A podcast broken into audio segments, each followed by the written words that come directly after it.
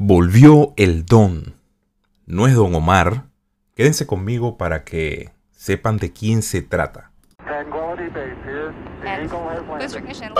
Podcast es producido por The Film By. Sean todas y todos bienvenidos una vez más a Para que sepáis podcast. Antes de empezar, estebanrafaeljr.com para mis redes sociales. Muy importante, mi página web de eh, mi perfil.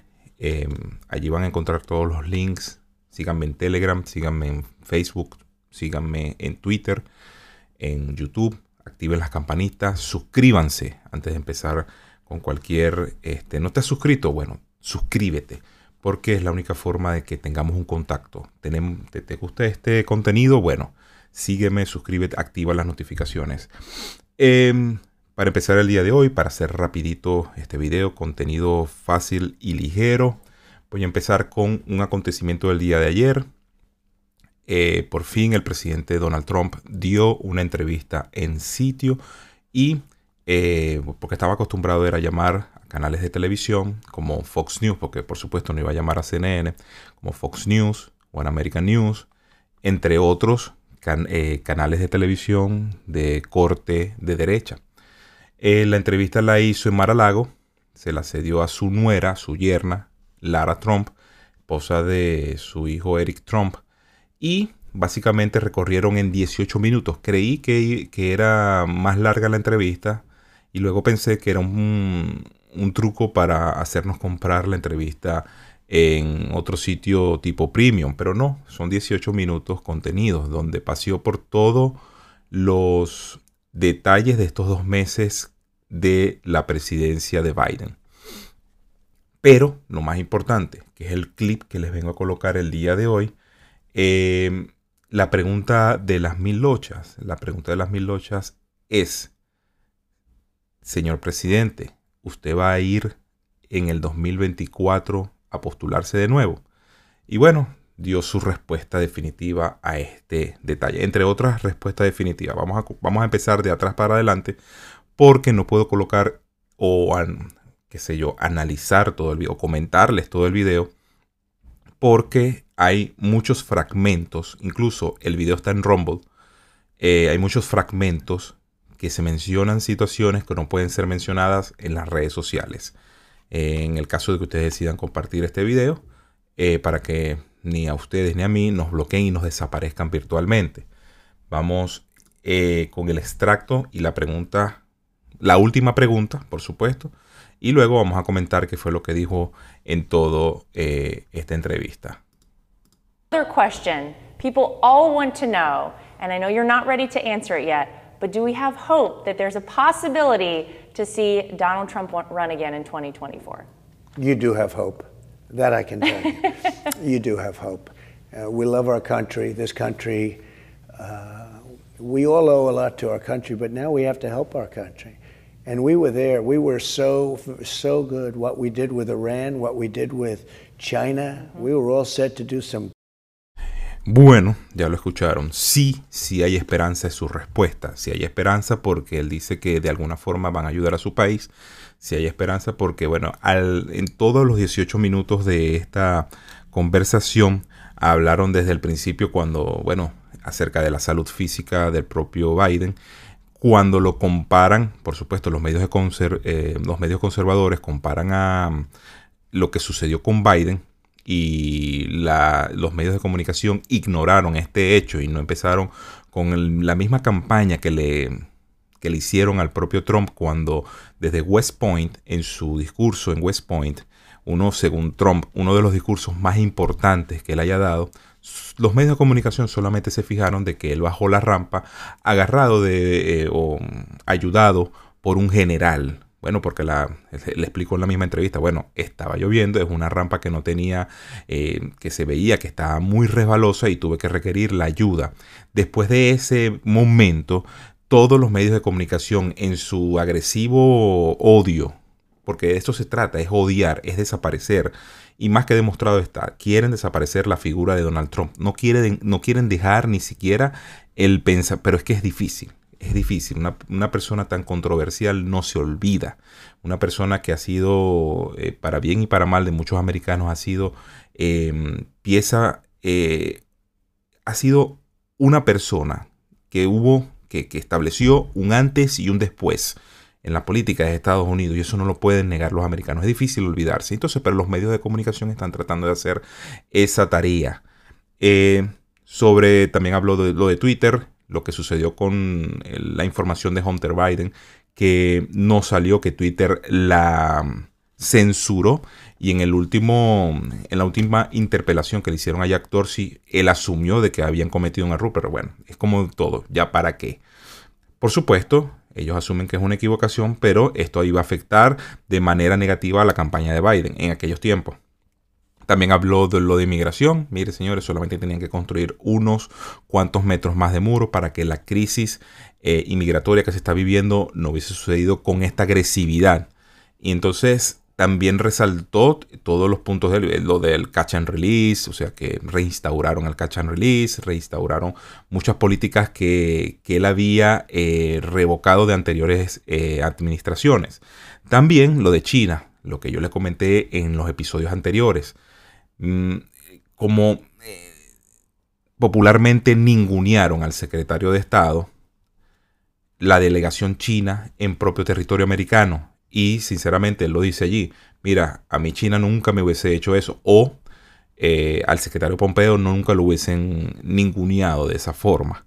Eh, y también le preguntaron acerca de los rallies. Los rallies, si iba a iniciar de nuevo esos rallies. Bueno, para ellos tiene un significado porque dicen, yo no he estado en un rally de Trump, quisiera estar en un rally de Trump, dicen que la energía que se emana dentro de las propias manifestaciones muy, es muy distinta. Es algo que en Estados Unidos tenían tiempo que no se vivía, que no se vivía esa emoción por, por, por eh, estar eh, integrado, por estar inmiscuido en, en cuestiones políticas que prácticamente los políticos, y no estoy hablando solamente de Estados Unidos, los políticos de todo el mundo han hecho de que las personas le tengan fobia, le tengan miedo, le tengan rabia a todo lo que tenga que ver con la política, porque de eso se trata, de que el ciudadano no se inmiscuya y deje todo la todo el, escenario político a los políticos, cuando eso es un grave error de la ciudadanía. Entre otras situaciones, eh, noticias por supuesto, Facebook no dejó que este video eh, fuese publicado en su plataforma porque según ellos, debido al baneo que se le tiene al presidente Trump por los hechos que sucedieron el 6 de enero, porque Facebook es juez y verdugo, ya el Senado dijo que no tenía ni arte ni parte en lo que sucedió, pero bueno, Facebook sigue con su porque ellos son esos, son la Big Tech, son los jueces supremos, son el Big Brother. Eh, por eso Lara Trump dice que esto ha sido una decisión orwelliana. Sin embargo, el video en Rumble, que no es una plataforma que es muy visitada, ya lleva más de 766 mil visitas.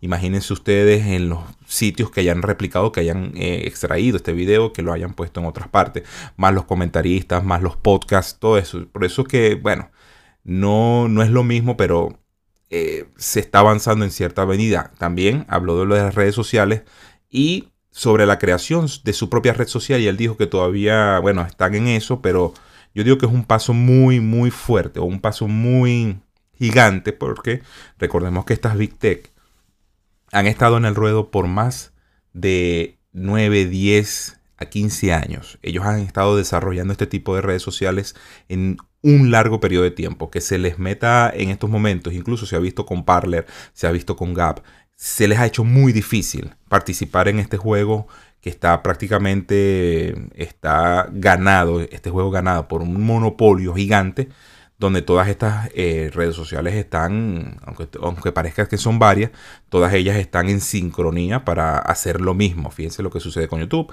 lo que hace YouTube lo replica Instagram, lo que hace Instagram lo replica Facebook, que son de la misma compañía. Entrar en ese juego tiene que ser de forma muy inteligente y no creo, a mi modo, a mi modo de ver, que vaya a pasar más allá. Mm, tan, eh, para mí están en estos momentos tanteando el terreno para mí están en estos momentos viendo qué van a hacer. Si la opinión pública, por lo menos de Estados Unidos, les parece de cierta manera eh, beneficioso o agradable de que el presidente de la República, el presidente Trump, abra una red social. Pero no tenemos red social al momento, pero sí tenemos la página web de la oficina de la 45office.com, donde él coloca, bueno, esto fue un acontecimiento de esta semana, donde por supuesto muchos detractores empezaron a criticar la página, que la página es una, una oda al egocentrismo del propio presidente, que es un presidente que lo que es, se, se ama a sí mismo. Cuando tú vas a visitar la página, es una página común y corriente, solo, vuelvo y repito, es el odio que le tienen los medios de comunicación de de, Estados Unidos y del mundo y muchos medios de comunicación alrededor del mundo que quieren desaparecer la figura del presidente Trump, que quieren desaparecer todo lo que hizo en cuatro años, que hizo mucho más en cuatro años que en ocho de Obama, que en ocho de Bush, y que posiblemente, miren, ya con dos meses que tenemos en la presidencia de, Biden, ya, ya se sabe el efecto que, que lleva consigo las políticas globalistas de toda esta gente. Pero analizando la página web, una página normal de un político, donde, bueno, fotografías con su esposa, fotografías, incluso tiene la fotografía con Kim Jong-un, creo que eso es un guiño muy importante en la situación de Corea del Norte, fotografías de los estadios en India, cuando fue a India, en las salas de prensa, todas estas fotografías son un guiño extraordinario a lo que, están, a lo que está sucediendo, el patriotismo en el monte, en el Mount Rushmore. Eh, todo esto es un guiño a lo que está sucediendo. Es como que miren, están extrañando esto, porque sencillamente la nueva administración no engalana estos, este tipo de, de, ideologías, el patriotismo, la familia, sale con Melania, y dentro de su página, bueno, en, el, sobre mí, por supuesto, se va a echar, como, dice, como decimos nosotros, se va a echar todas las flores porque Obvio, él no va a poner allí que él va a ser el peor presidente de Estados Unidos. Y eso es una crítica principal que le tienen los medios de comunicación a estas páginas. Búsquenla en todos los portales web y ustedes van a ver el odio inmesurable, porque es una página web común y corriente y también tiene la biografía de la propia eh, primera dama. Pero fíjense este, este detalle. Ellos critican esta situación, pero les parece excelente la página de Barack Obama. Obama, el presidente, bueno, el primer presidente negro. Y fíjense, la página de Obama es prácticamente no igual porque la página de Obama quedó eh, prendida en el tiempo. Pero la página de Obama es una página donde salen ellos y con su esposa Michelle. Lo mismo, para eh, llenar un formulario y pedir una cita con ellos. Y los contactos. Esa es básicamente la, página del 45 Office. Que no le puso Donald Trump. Bueno, Donald Trump ya tiene otras páginas para otros fines.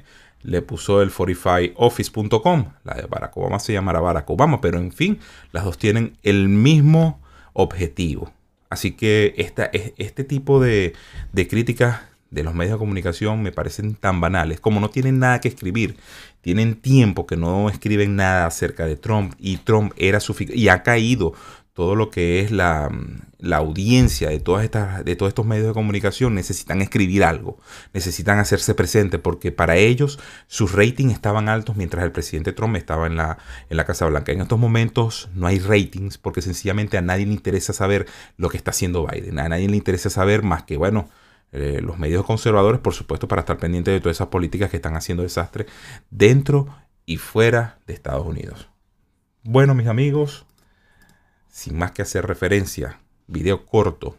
Trataré de hacerles un video corto interdiario para llevarles con ustedes las informaciones. Activen las campanitas de todas las redes sociales donde yo me encuentro para que ustedes puedan, no, les avise, a ver si les avisa.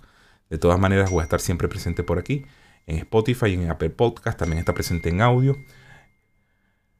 Sin más que decirles, fe, familia, vida, libertad, propiedad. Para que sepáis, nos vemos en un nuevo episodio. Es hora de contar mi lado de la historia de lo que sucede en el mundo, pero para eso necesito tu ayuda. Comparte y comenta donde sea que veas este video podcast. Y por favor, no te olvides de darle like. Con eso me ayudas a vencer el algoritmo siniestro de las Big Tech. Y si te gusta este proyecto, considera donar a www.estebanrafaeljr.com barra donaciones o en los links que te voy a dejar en la caja de descripción donde sea que veas este video podcast.